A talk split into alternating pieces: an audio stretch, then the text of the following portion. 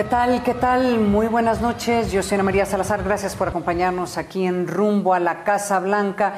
Están viendo imágenes de esta mega marcha para detener el fraude que se llevó a cabo este fin de semana en la ciudad de Washington. El hashtag era Stop the Steal era lo que era el lema que usaron más de 10 mil personas que se reunieron este fin de semana, básicamente para protestar lo que ellos ven como un fraude en los resultados de este, de este proceso electoral que se llevó a cabo en Estados Unidos y en donde Donald Trump, el mismo presidente de los Estados Unidos, hizo, entró en su carro y una caravana con, de, seguridad del Secret Service, el presidente eh, entró, eh, tuvo la oportunidad de saludar a las personas, eh, claro, dentro de su carro, saludar a las personas que estaban protestando a nombre de él enfrente de la Suprema Corte. ¿Por qué la Suprema Corte? Porque por lo menos desde la óptica electoral, en términos de resultados, si ustedes ven el mapa que nos presentan nuestros amigos de la APE, por lo menos en este momento estaría declarándose ganador Joe Biden con 290 votos del colegio electoral versus 232. El único estado que no se ha podido o, los mismos eh, los mismos medios de comunicación y las encuestadoras no le han dado a favor del, eh, del ahora presidente electo Joe Biden es el estado de Georgia en donde se está haciendo un reconteo manual, voto por voto, casilla por casilla, eh, eh, por el simple hecho de que la diferencia entre los ganadores era verdaderamente mínima, mínima y además con el agravante que en el estado de Georgia, les, eh, les vuelvo a recordar, hay una segunda vuelta en lo que se refiere a las elecciones para el Senado. Si uno de los dos candidatos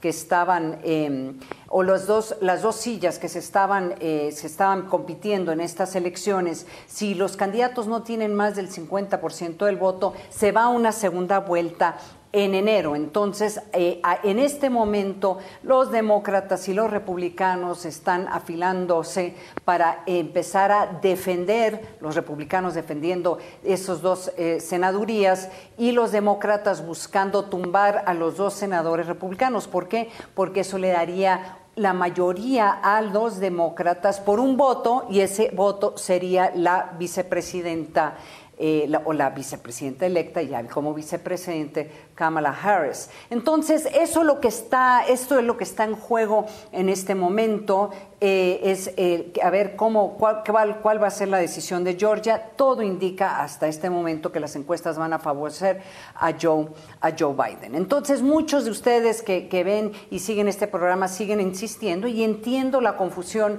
de que no hay una declaratoria de un ganador en Estados Unidos. Bueno, sí lo hay. Ahora, que el presidente Andrés Manuel López Obrador no, o sea, no, se entienda bien a bien cómo funcionan estas, estas elecciones en Estados Unidos o cómo se declara el ganador, ya es otra cosa, pero sabemos que estamos a 64 días a que tome protesta, que va, eh, la toma de protesta del futuro presidente de los Estados Unidos. Son, ¿Cómo sabemos que son 64 días? Porque lo dice la Constitución. La Constitución de los Estados Unidos es muy claro. El 20 de enero a las 12 del día en el Congreso, en el edificio del Congreso, se tiene que tomar la protesta del nuevo presidente de los Estados Unidos. Y en todo este contexto, el presidente electo eh, está tomando pasos para hacer su propia transición, ya que el presidente Donald Trump no está cooperando, o por lo menos el gobierno de Donald Trump no está cooperando en esa, en esa transición. Y hubo una importante conferencia de prensa el día de hoy en donde el primer tema, uno de los temas más importantes, fue el COVID-19 y el segundo tema fue el plan económico del presidente electo Joe Biden. Nos acompaña eh, nuestro compañero en Washington y colega Eric Martin, él es corresponsal de Bloomberg en Washington. Eric, bienvenido al programa. Antes de hablar del plan económico, háblanos de estas protestas o estas, ni protestas, sí fueron entre protestas y marchas que se llevaron a cabo este fin de semana en Washington. ¿Cuál fue el tono y cuál fue la efectividad de los que estaban marchando a favor de Donald Trump. Bienvenido al programa, Erika.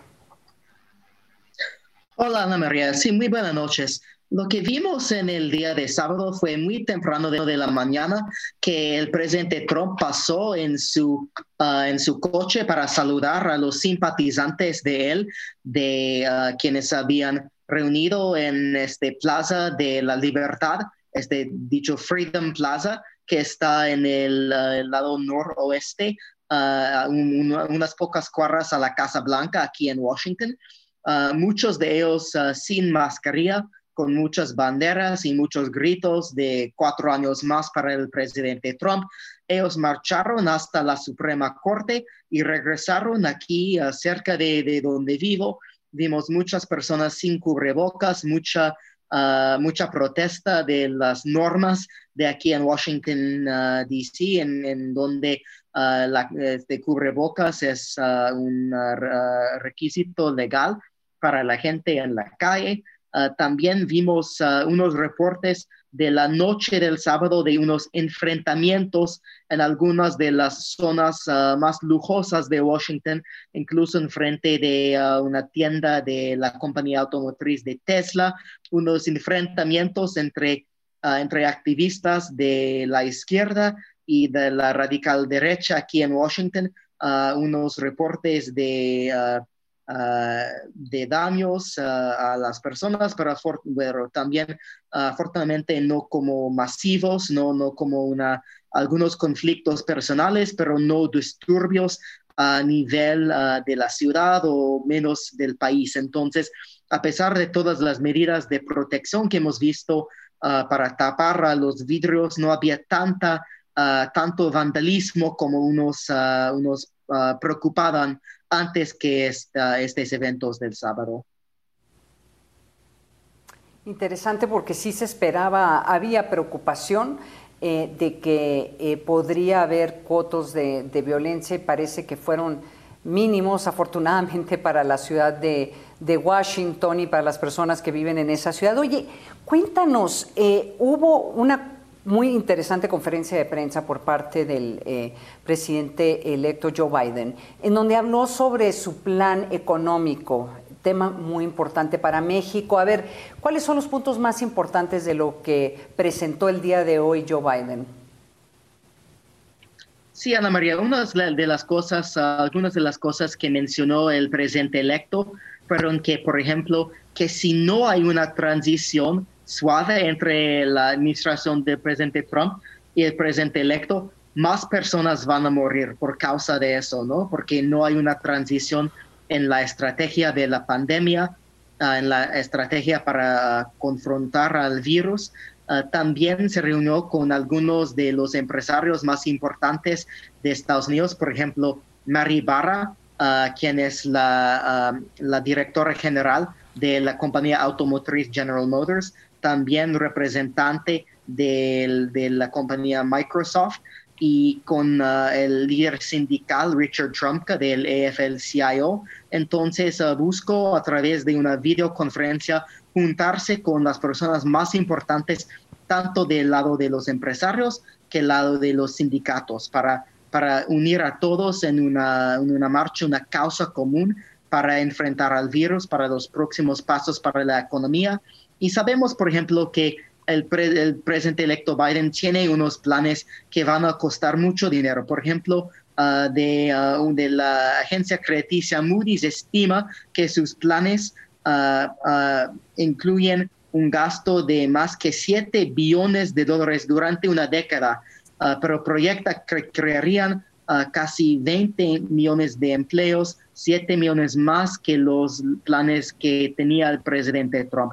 Entonces estamos viendo este gran esfuerzo de inversión, de planeación por parte del equipo entrante y de la administración entrante para resolver el problemático del virus y un reconocimiento de que sin resolver el virus sería imposible que la economía crezca más y que haya el repunte ah, necesario para la economía estadounidense. Rápidamente, ¿el dinero de dónde va a sacar el, presidente, un presidente Joe Biden? ¿Va a tener que subir impuestos? ¿Qué, cuál, es el, ¿Cuál es el plan? ¿Incluir más deuda? Sí, Ana María.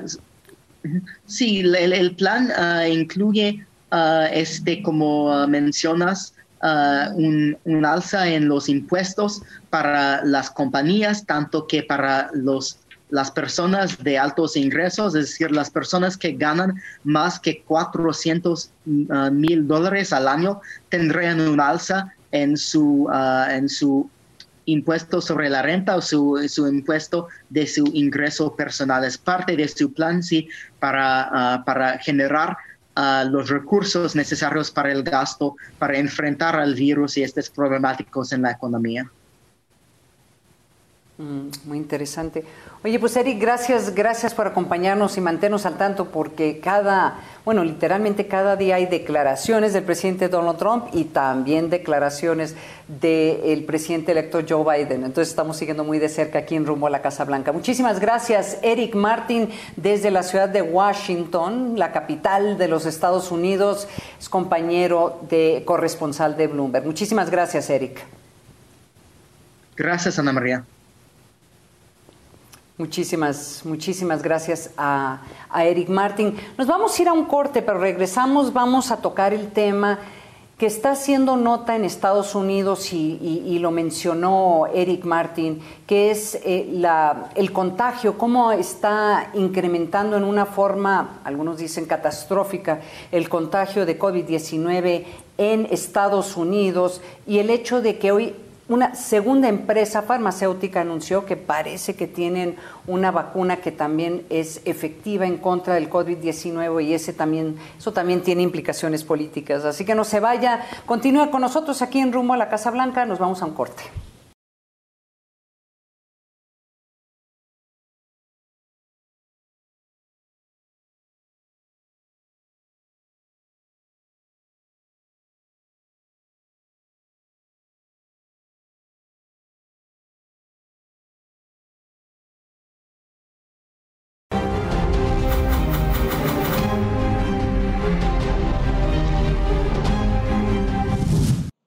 People may die if we don't coordinate.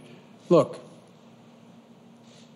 as my chief of staff, Ron Klain, would say, who handled Ebola, a vaccine is important. It's of little use until you're vaccinated. So, how do we get the vaccine? How do we get over 300 million Americans vaccinated? What's the game plan? It's a huge, huge, huge undertaking to get it done, prioritize those greatest in need, and working our way through it, and also cooperate with the World Health Organization and the rest of the world in dealing with this. And so they say they have this warp speed program that they not only dealt with getting. Estas fueron las, eh, las declaraciones del presidente electo Joe Biden el día de hoy en donde básicamente dice de que si no hay no se hay una más cercana cooperación entre la administración del presidente Donald Trump y la administración o lo que será la administración del presidente electo Joe Biden, como lo dijo, más personas pueden morir. Y básicamente lo que están pidiendo es que le den eh, acceso al equipo de transición a la información que hay sobre cómo se van a repartir las vacunas. Como él lo dice en sus declaraciones, que me pareció muy interesante, hace referencia a una declaración de su ahora jefe de gabinete cuando era el coordinador de la estrategia del gobierno de Barack Obama para poder reaccionar ante un posible contagio de ébola en Estados Unidos. Ron Klein en su momento había dicho, a ver,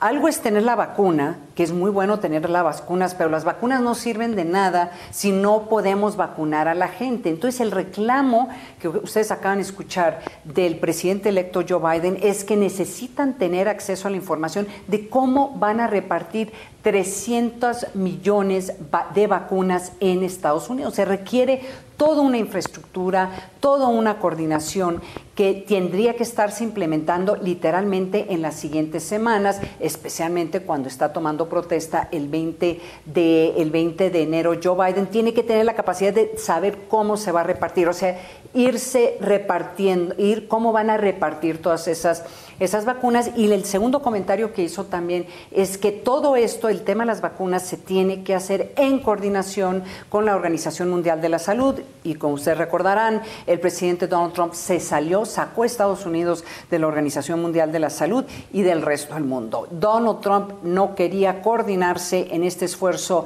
para poder controlar la pandemia del COVID-19 ni el tema de las vacunas. Este, este presidente, Joe Biden, como presidente electo, ya está declarando que Estados Unidos va a regresar a la Organización Mundial de la Salud y también coordinarse el tema de las vacunas con el resto del mundo. Le agradezco mucho que nos acompañe esta noche la doctora Rosalind Lemus Martin. Ella es experta en tratamiento del COVID-19, conoce muy bien el tema de las, eh, de las vacunas y, el, la, estrategia que se requiere para poder repartirlas. Doctora, bienvenida al programa. El, el hecho de que no se están coordinando entre la administración del presidente Donald Trump y la administración entrante de, Joe Biden, ¿cuáles son las dificultades? ¿Por qué la preocupación de, la, del equipo de Joe Biden? Sí, buenas noches, Ana María. Pues precisamente la preocupación es porque la información, bueno, ya el, proyecto de Operation Warp Speed que había hecho Trump ya tiene toda la información detallada de cómo va a ser el protocolo de distribución, a qué grupo se va a aplicar la vacuna, en qué centros, cómo va a ser eh, la cadena fría, etcétera. Entonces, al no haber esta comunicación, es como volver a empezar desde cero si no se les dan esos datos al equipo de Biden. Entonces, hasta el momento no hay un problema pero va, a ser un problema muy, muy grave eh, en cuanto ya se, tengan que distribuir las vacunas, sobre todo porque se espera distribuir ya las, primeras dosis en, eh, diciembre del 2020, en este año, em, eh, para el equipo médico, para el personal médico. Entonces, va a ser un problema si no se tiene establecido en qué estados, cómo se va a monitorear todo esto, si no hay una comunicación clara al respecto. Recordemos que todavía si se va a vacunar a una parte de la población este año, entonces todavía va a caer dentro de la eh, presidencia de Trump. Pero el siguiente año va a ser eh, a cargo de Biden, que va a ser cuando se va a vacunar a los grupos de riesgo, a las personas que no son personal médico y si no se sabe eh, cuántas, cuántas dosis ya se aplicaron, si no se tiene establecido eh, los contratos con las farmacéuticas y eh, cómo se está estableciendo la cadena fría, puede ser todo un caos. doctora, háblenos, háblanos sobre este anuncio el día de hoy de una segunda vacuna que tiene una efectividad de más de 90%, una cosa extraordinaria ¿Y cómo, cómo compiten? O sea, tienes ya ahora por lo menos dos vacunas que parece que van a ser, eh, van a ser efectivas en contra del COVID-19. ¿Cómo, cómo, es, ¿Cómo se escoge? ¿Cuál vacuna se escoge? ¿Cómo se reparte? ¿Cómo es este proceso? Claro, eh, pues la vacuna de Moderna de hecho tiene mayor efectividad que la de Pfizer, tiene ventajas sobre la de Pfizer. Eh, una es la temperatura, porque la de Moderna se puede eh, almacenar a menos 20 grados. La puedes tener en un refrigerador, eh, congelador normal, no se necesita un ultracongelador como la de Pfizer, que tiene que estar a menos 70 grados y puede estar por mucho más tiempo en esta temperatura sin debilitarse. Entonces, eso es una ventaja para la de Moderna. Además, Moderna se ha visto que funciona, ellos incluyeron en su estudio personas mayores de 60 años. Ya se ha visto que sí funciona para ciertas etnias, para eh, personas eh, de ciertas etnias, entonces eso también va a ayudar aquí a las minorías en Estados Unidos. Tiene una ventaja, ¿no? Pero como sabemos, una, una eh, vacuna de una farmacéutica no va a ser suficiente para, para suplir la demanda de, de, 300 millones de personas. Entonces, por eso se necesitan varias farmacéuticas que suplan la, la, demanda, ¿no? Entonces, eh, eh, tener dos que tengan muy buena efectividad va a ayudar demasiado. Ahora nos enfrentamos al siguiente reto, que es que las personas se quieran vacunar. Aquí en Estados Unidos, solamente el 40% de las personas, incluyendo personal médico, están aceptando vacunarse en una encuesta. Entonces, eh, el reto que viene para Biden también va a ser convencer a la población de vacunarse. El, eh, lo que parece, a mí lo que me parece extraordinario, yo creo que habría que poner en, contexto la emergencia que se está viviendo en Estados Unidos, que por lo menos en términos de números parece verdaderamente catastrófica. Y en este momento eh, el, el presidente Donald Trump parece que no está tomando pasos para poder tratar de mitigar el contagio a nivel nacional, considerando que ya vienen las, pues, las, las, celebraciones de Thanksgiving en Estados Unidos, en donde tradicionalmente la gente se reúne con sus familias a comer. O sea, e, esa, ese, esa celebración es literalmente una celebración de, de familia, entre amigos. Eh, ponos en contexto lo que está pasando en Estados Unidos. Sí, de hecho, hoy se alcanzó el, el récord de hospitalizaciones. Estamos en más de 70 mil hospitalizaciones. Eh, estamos más en el pico más alto, incluso de las hospitalizaciones que hubo en primavera y en verano, que fueron las más altas. Está superando las de, las de mayo y las de, las de marzo, ¿no? Entonces estamos en una, en, en una crisis total. Hay mucho, eh, sobre todo recordemos que eh, Dakota del Sur, Dakota del Norte, Montana, son eh, los estados, bueno, las entidades que están más afectadas, con muchísimos casos por día, estamos hablando de, miles de hospitalizaciones eh, diarias y podríamos estar hablando que en las siguientes semanas, incluso después de Thanksgiving, eh, vamos a estar hablando de cada semana va a haber un millón de casos en Estados Unidos. Entonces, esto, esto se está saliendo de control. Es muy importante mantener la salud pública y creo que eso va a ser el reto más grande que va a tener Biden porque en el tiempo en el que el, desafortunadamente el virus no espera, el virus no va a esperar la transición de, de, Biden. Entonces, eh, desafortunadamente esto va a continuar y él va a tener un reto muy, muy grande de cómo controlar esto, algo que ya se está saliendo de control y al parecer a Trump no le está importando. Mm. Pues muchísimas gracias, doctora Roslyn Lemus Martín, por acompañarnos aquí en Rumbo a la Casa Blanca. Muchas gracias, doctora. Gracias, gracias. Buenas noches, Ana María. Muchísimas gracias. Y hay que ponerle ojo a este rebrote de COVID 19 en Estados Unidos porque seguramente podría afectar de nuevo el cruce de las fronteras. Como ustedes saben, todavía sigue habiendo limitaciones para cruzar entre Estados Unidos y México, eh, por lo menos por tierra. Entonces hay que hay que seguir de cerca el impacto que eso podría tener en la frontera. Y otro tema que está surgiendo en las últimas horas, y seguramente lo vamos a abordar el día de mañana, son decisiones que está haciendo el presidente Donald Trump en materia de seguridad nacional.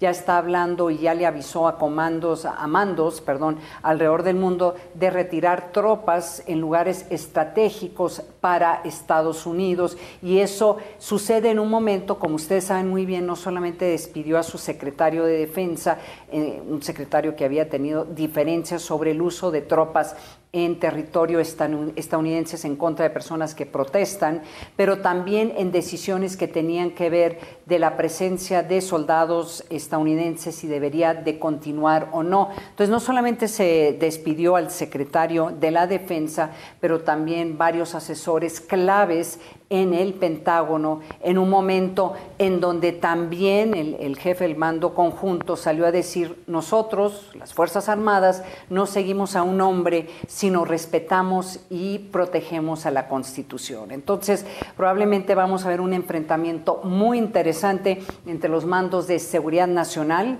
entre los mandos de seguridad nacional, incluyendo las Fuerzas Armadas y el presidente Donald Trump en las siguientes horas y seguramente eso le estaremos reportando el día de mañana. Mañana, les recuerdo, a las siete y media de la noche, rumbo a la Casa Blanca. Yo soy Ana María Salazar.